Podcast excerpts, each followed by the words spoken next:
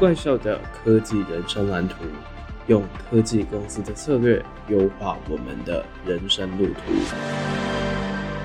欢迎加入怪兽科技公司，我是王正浩。今天我们要来继续谈能源还有资通讯 IoT 的大历史。上一集我们谈到科技的功利还有非功利。我们就看到了人类在不到一个世纪的时间创造出来知识的总和，其实就超越了过去我们从文明开始以来所有的时代。像是过去我们可能会讲说数位转型 DX，到现在其实数位转型已经变成是一个 fundamental 的事情，我们更加讲求的叫做数位加速 （digital acceleration），用 AI 来赋能。那直到今天啊，几乎所有的发明创造还有技术进步带来的好处，其实都远远大过于它产生的各种危害。虽然我们知道危害是势必的，而技术本身是中性的，它们产生的结果完完全全就取决于是说我们人类要怎么样去使用它们，以及在这过程当中，我们是不是会产生新的阶层化。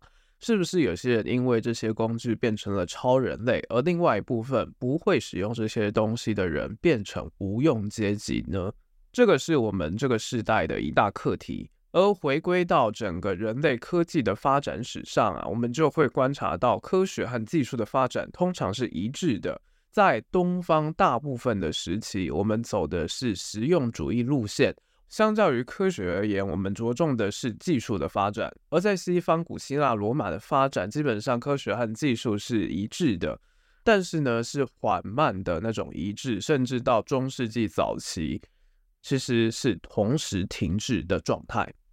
那这点呢，就造就中国过去我们在技术上是明显领先于欧洲的。不过，欧洲其实，在中世纪的后期，还有文艺复兴以来，不管是大学的诞生啊，文艺复兴、印刷术的出现，又或者是宗教改革，造就我们整个科学的进程不断的累积和进步。透过资讯的产生还有传播，在这些资讯累积到一个临界点的时候，科学就大爆发了，也就是我们常谈到的欧洲近代的科学革命。那也就出现了像是运用科学方法的笛卡尔，一直延续到法国大革命之前。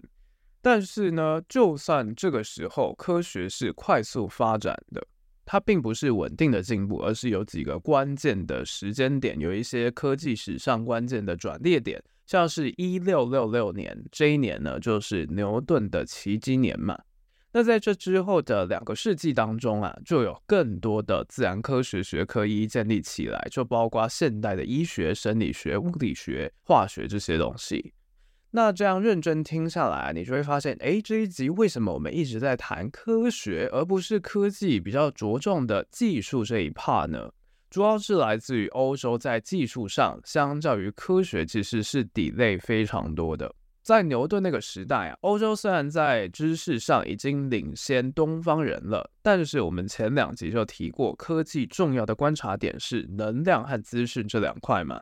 在能量的利用上，欧洲其实一直以来都表现得非常普，一直到十七世纪，经过了英国的圈地运动引发农业革命，农业的设备升级了，欧洲在农耕的技术上才赶上中国。而整个欧洲经济落后的情况呢，也是一直到后续十八、十九世纪英国的工业革命开始以后才得到改变。这个时候呢，技术其实才相较于科学来讲，发展是越来越迅速，一直到后续是技术大于科学的状况。而进入到二十世纪之后啊，科技的发展一方面呢是能源的进步，从原子能一直到现在发展的各种绿能。而另一方面，则是 ICT，也就是资通讯技术的发展。这个 ICT 呀、是我们现在二十世纪一直到现在科技发展最主要的一个驱动力。那另外，在生物学上，我们人类在二十世纪就发现了去氧核糖核酸，也就是 DNA 这样的螺旋结构。还有一件事情，就是我们终于去了解了宇宙这件事情。宇宙到底什么时候诞生的？还有到底是怎么样诞生的？不管是 DNA，不管是宇宙，这两项重大发现，它的本质啊，其实都是我们人类对于宇宙形成资讯，还有生命形成资讯的破解，就可以观察到了整个科技史来看，从过去一直到未来，都跟这两件事情——能量和资讯——是直接又或者是间接相关的。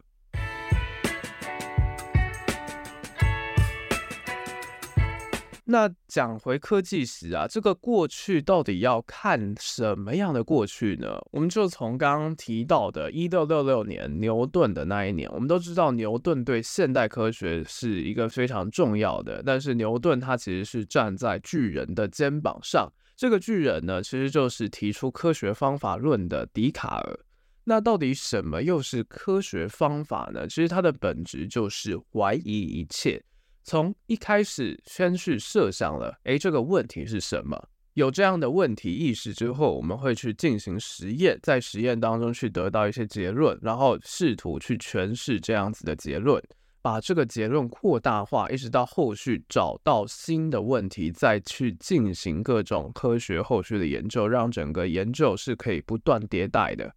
所以这个本质上面来讲，你就会发现，跟古代的古希腊那种科学比起来啊，近代科学更加着重的是重视实验这件事情。而实验的前提呢，就是要提出一个好问题，怀疑一切。这种科学方法论有没有觉得异常的熟悉呢？其实就是我们今天讲求的批判性思维。这个能力呢，其实也就是我们人的问题解决能力当中一个非常重要的环块。因为没有这样子的科学方法思考，其实我们在科学技术上呢是走不到今天这个地步的。但是批判性思维这件事情非常重要的点就在于是说，我们现在的人，尤其是受过非常好的教育的人，我们会解非常难的题目，我们非常的专业。但是重点就在于我们有没有办法提出好的问题，有没有办法。或者是敢不敢去质疑现状，还是我们就只是持续的在一个小小的圈子里面，不断的在内卷去处理类似的问题呢？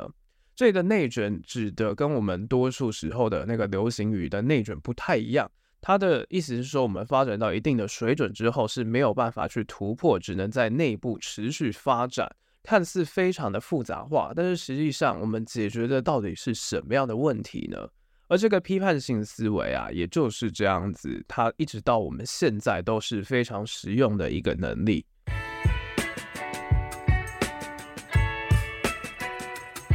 那谈科学方法，我们讲到牛顿，你可能就会想说。牛顿是不是真的就是在一个非常好的契机啊？他真的就是因为那个时候英国发生瘟疫，所以他到乡下念书，然后在一个苹果树下，苹果砸中他的头，所以发现了非常多的东西。这个故事我们可能从小就听过，不过可以跟大家保证一件事情，就是非常多现在的发明跟发现，其实都是水到渠成的结果，包括牛顿，这些其实都是历史的必然性。像是我们刚刚讲到的这个万有引力定律的发现，我们都很喜欢说哦，树上落下的苹果就带给牛顿有发现万有引力的灵感。但是实际上呢，这个说法是法国的思想家伏尔泰杜撰出来的，它是一个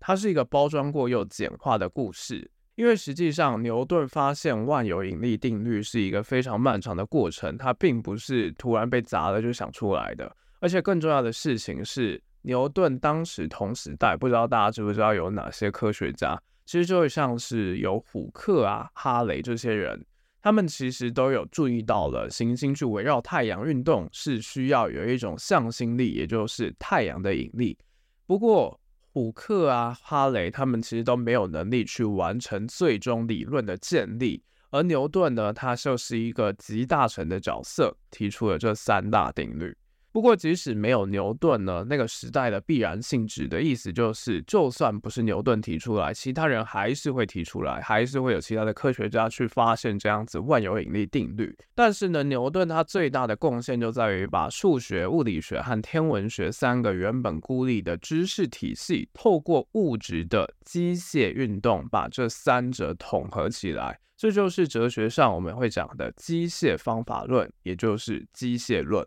机械论主张的事情呢，就是一切的运动都是机械运动。那当然，我们今天讲机械论，你一定会觉得说这是一个非常过时的概念，怎么可能所有的事情都是机械运动嘛？但是在当时，这是一个非常具有革命性的事情，因为我们只要透过非常简单的数学公式，就可以去了解整个自然界的规律。而且这件事情就告诉我们说，这些规律是可以被发现的。所以在当时科学革命的时候，其实它是一个非常重要的启蒙运动。而科学的特点也真的就是这样子启蒙，很大的程度，我们不断再去研究，不管是技术和科学，其实重要的点就在于去颠覆我们的认知边界嘛。那在我们人类进入到理性时代之后呢，科技成就的取得就必须要去跟着这样方法论的进步。像是我们刚刚讲到的是十九世纪的机械论，认为世界的万物是运动，而那些运动呢又会有特定的规律。不过在我们人类进入到原子时代和资讯时代之后呢，就出现了另外不同的理论。像是系统论啊、控制论和资讯理论，其实就形成了一整套在新时代去解决复杂问题的方法。像是我们透过资讯，很重要的点就是要去消除各种的不确定因素嘛。那系统论、控制论呢，更是要去透过回馈去控制系统的稳定性。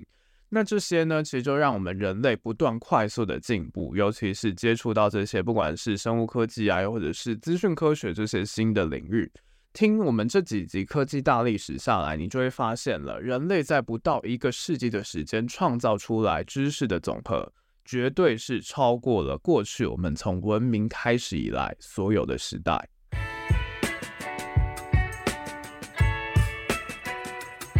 牛顿呢，他除了在方法论上面的演进，而方法论造就的是我们后续各种革命性的发展，而工业革命就是其中一个非常显著的例子。有一句话是这样讲的：牛顿他找到了开启工业革命的钥匙，而另外一个人瓦特则是拿着这把钥匙去开启工业革命的大门。每次讲到工业革命啊，大概就会提出几个问题，比方是说，这真的是革命吗？为什么它是在十八世纪中后期开始的？又为什么它是出现在英国而不是其他地方呢？这确实跟我们刚刚讲到的，就是历史的必然性。像是英国长期以来，它的民主传统其实就透过了全球贸易，已经累积了一个世纪的财富。再加上他们国家发展的策略呢，是重商主义嘛，这个是跟资本主义相当类似的一件事情，就让他有动力去提高整个劳动的生产率。再加上我们讲到牛顿这些人的贡献，其实就帮助英国人在思想上也完成了变革的前置准备。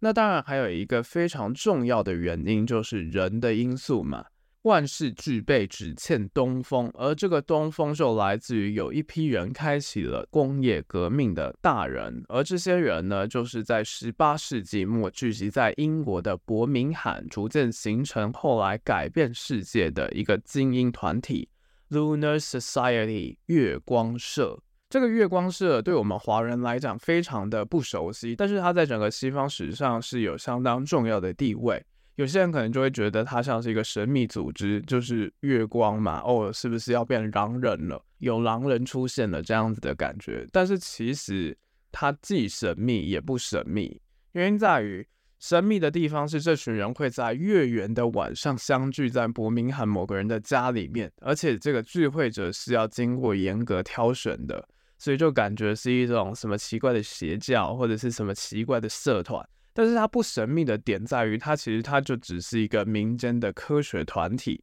他们的成员其实做的事情，真的就只是讨论科学和技术而已。而之所以要选择在月圆那个晚上聚会，其实我们可以回归到当时十八世纪末的背景。就是当时还没有路灯出现嘛，所以必须要去靠月光来照明。那取的名字就叫月光社，这么的简单。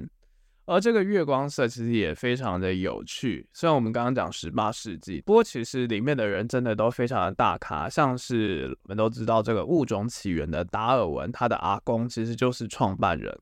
那后来呢，还有富兰克林啊、瓦特。现代化学之父拉瓦杰，还有美国独立宣言的起草人，也是科学家的杰佛逊，其实也都有加入这个组织。而这个组织，我们刚刚讲到，其实就是跟科学跟技术有关。那当然，最重要跟工业革命最相关的，其实就是改良蒸汽机，而不是发明蒸汽机的瓦特。他们呢，其实就替第一次工业革命提供了非常重要的动力来源，也就是蒸汽机。那这个蒸汽机可以成功改良呢，除了瓦特本身就是技术上非常厉害，更重要的点呢，是他掌握了在当时新的方法论，也就是透过机械思维的方式来思考，然后也顺利的推到其他的地方，也不只是蒸汽机，还有其他工匠发明了各种解决问题的机械。在这个之后呢，我们就进入到蒸汽为动力的机械时代。而月光社本身最主要的功用呢，就是催生我们工业革命非常重要的媒介。正是因为这个民间的技术团体，蒸汽机才不只是一个理论性质的东西，它才真正的变成产品，然后也是普及化的产品。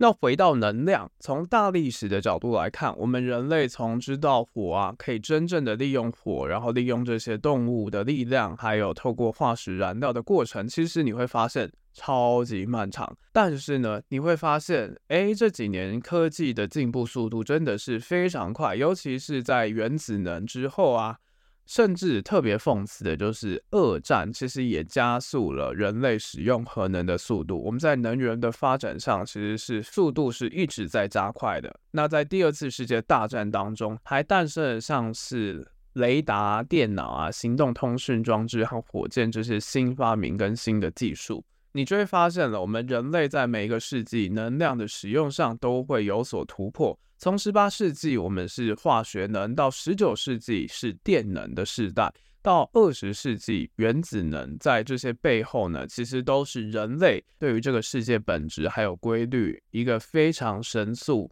非常巨大的进步。尤其到现在，是对于微观世界，我们有了更深的认识。当我们对于世界的认识进入到基本粒子的层级之后呢，其实我们不管是对于外部世界的理解，又或者是对于我们自身的理解，都更加的深化。那当然，到了这五十年来的科技发展呢，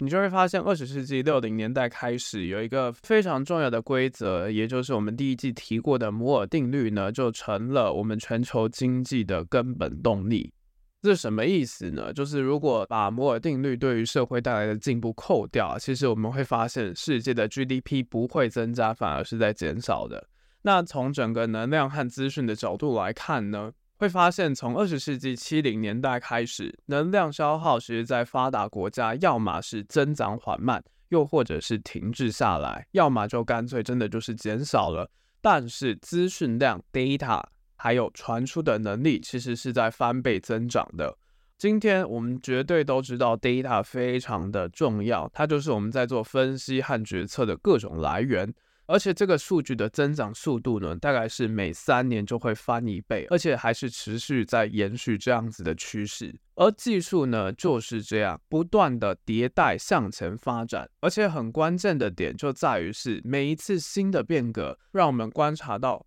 变动是非常快速的，这也是创新的两难当中提到的。为什么有些新来的反而会去颠覆现在市场上面的巨人呢？到底为什么过去像是以手机来讲好了，为什么 Nokia 它累积了这么多的行动通讯技术和经验？虽然它在这方面还算是领先者，但是为什么手机市场不会是一个非常重要的观察点呢？反而是二零零七年 Apple 带来的典范转移呢？这就是来自于时代真的变了。过去我们对于手机的要求，可能就只要可以收简讯，可能就可以打电话就好。但是现在呢，通话这件事情根本已经变得不是很重要，重要的是有没有办法无线上网。甚至你会讲 PC 产业。如果今天有手机和电脑让你选，你到底会选的是手机还是电脑呢？其实这就是真的来自于是说，我们可以看到从整个科技的变化来看，这个变动是非常迅速的。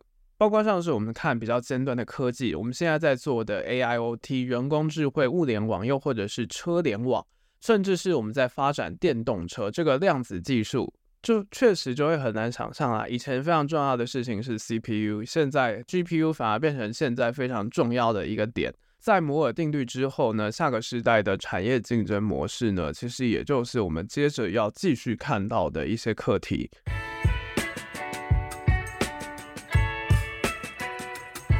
所以总的来说，我们会看到人类从轴心时代，也就是中国的儒道思想、印度的印度教、佛教、以色列的一神教，还有希腊哲学的理性主义形成的年代开始，一直到工业革命之前呢、科学的进步大概是非常缓慢的。但是在工业革命之后呢，科技进步的速度是明显加快的，而且每个科技出来都非常的重要，而且有一个特点就是重大的发明和科学的发现几乎是在差不多的时间点做出来的。像你会发现，我们在打造现在的产品，其实已经不只是去做一些用户的调查，因为需求来讲，我们现在非常的明确，重点就是那个差异性到底在哪里。所以，从人对于科技的贡献来讲，我们会观察到偶然性的因素啊，又或者是个体的差异性，其实相对来讲是在变弱的。而我们现在科技的发展，根本而言都跟整个系统啊、整个方法论，像是资金啊，甚至其实它已经升级到根本就已经是国家战略的问题。像是我们在观察半导体产业，就可以观察到这一点。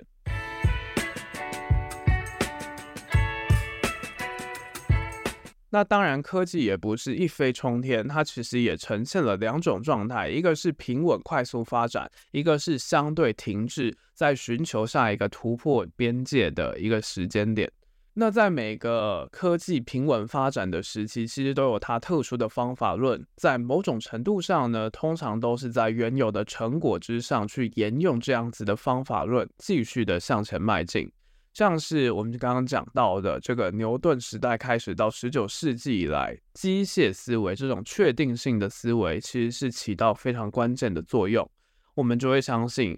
规律是可以被预知的，而且是通用的。但是也是因为我们的认知升级了，我们在宏观世界确实可以发现这样子的可预知性，但是。换到微观世界的时候，透过机械思维，其实就已经不再适用了。也因为不再适用，所以呢，我们就必须要找新的方法论来去观察不同的情境。那这表面上看起来就像是科学的一个危机，就是有时候科学没有办法去解决很多事情。有时候科学没有办法解释的事情，其实实际上很大程度的也是跟我们方法论是不是有办法透过新的方式去思考要怎么样解决这样的问题。而一旦问题解决了，科技呢就会透过更快的速度持续不断的发展。但在现在这个世界，非常值得去反思的一件事情叫做，在现在这个发明数量过多的年代。我们到底要怎么样子去看整个科技的一些脉络呢？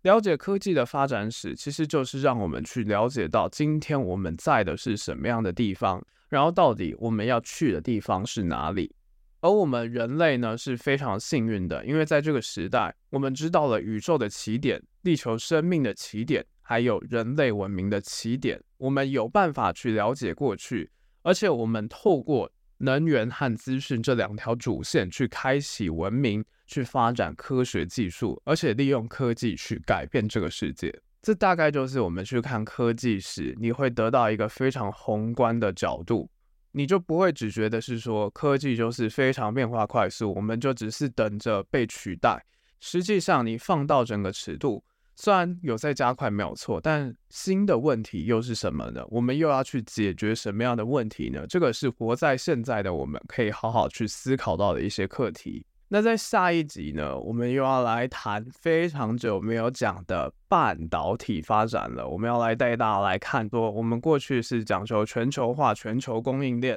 一直到 COVID 之后。我们要去全球化，在这样子的情况下，半导体八强的趋势还有相关的思考。不过在此之前呢，我们要先进到特别节目，有一位我们怪兽科技公司的老朋友要回来了。那到底是哪一位呢？就敬请期待我们的特别节目。这里是怪兽科技公司，我是王正浩，大家拜拜。这集就这样结束了，还听不过瘾吗？别忘了订阅、分享你听完的心得，还有推荐这档节目，追踪怪兽科技公司的 IG 粉砖，上面还有重点短片，赶快到怪兽科技公司 Vocus 沙龙解锁付费文章，还有还有订阅免费的怪兽双周快报，每两周一则科技时事和两本思考书斋。社会变得再快，你还是可以拥有超强适应力，成为大神兽。